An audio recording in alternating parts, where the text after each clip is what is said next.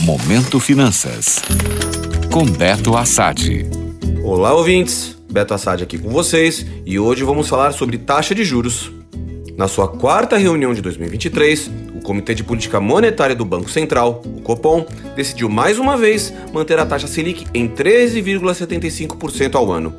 Essa foi a sétima vez consecutiva que a autoridade optou por não alterar os juros básicos da economia, uma decisão unânime e dentro do esperado pelo mercado.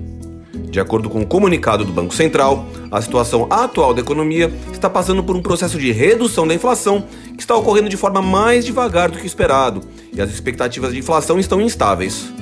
Por isso, é necessário que o BC seja cauteloso e cuidadoso ao tomar decisões sobre a taxa de juros.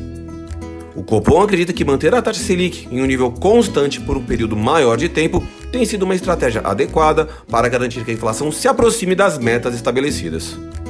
Os indicadores mais recentes de atividade econômica sinalizam um cenário de desaceleração nos próximos trimestres, apesar do crescimento acima do esperado no primeiro trimestre, impulsionado pelo setor agropecuário. Copom também destacou que diversas medidas de inflação seguem acima do intervalo compatível com o cumprimento da meta. Considerando essa situação, o comitê ressaltou a importância de ter calma e serenidade ao tomar decisões sobre a política monetária. Eles deixaram claro que as próximas ações dependerão de como a inflação estará se desenvolvendo e suas perspectivas futuras, além de ficarem de olho na situação das empresas e pessoas do país.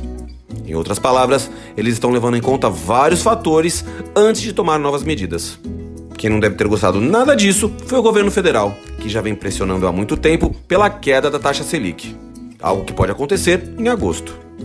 Agora é ficar de olho em como os investimentos vão reagir, principalmente com o rally de alta que a bolsa vem fazendo no mês de junho. Continuem agindo com cautela. Gostou? Para saber mais sobre o mercado financeiro, acesse meu Instagram, beto.assad. Até a próxima!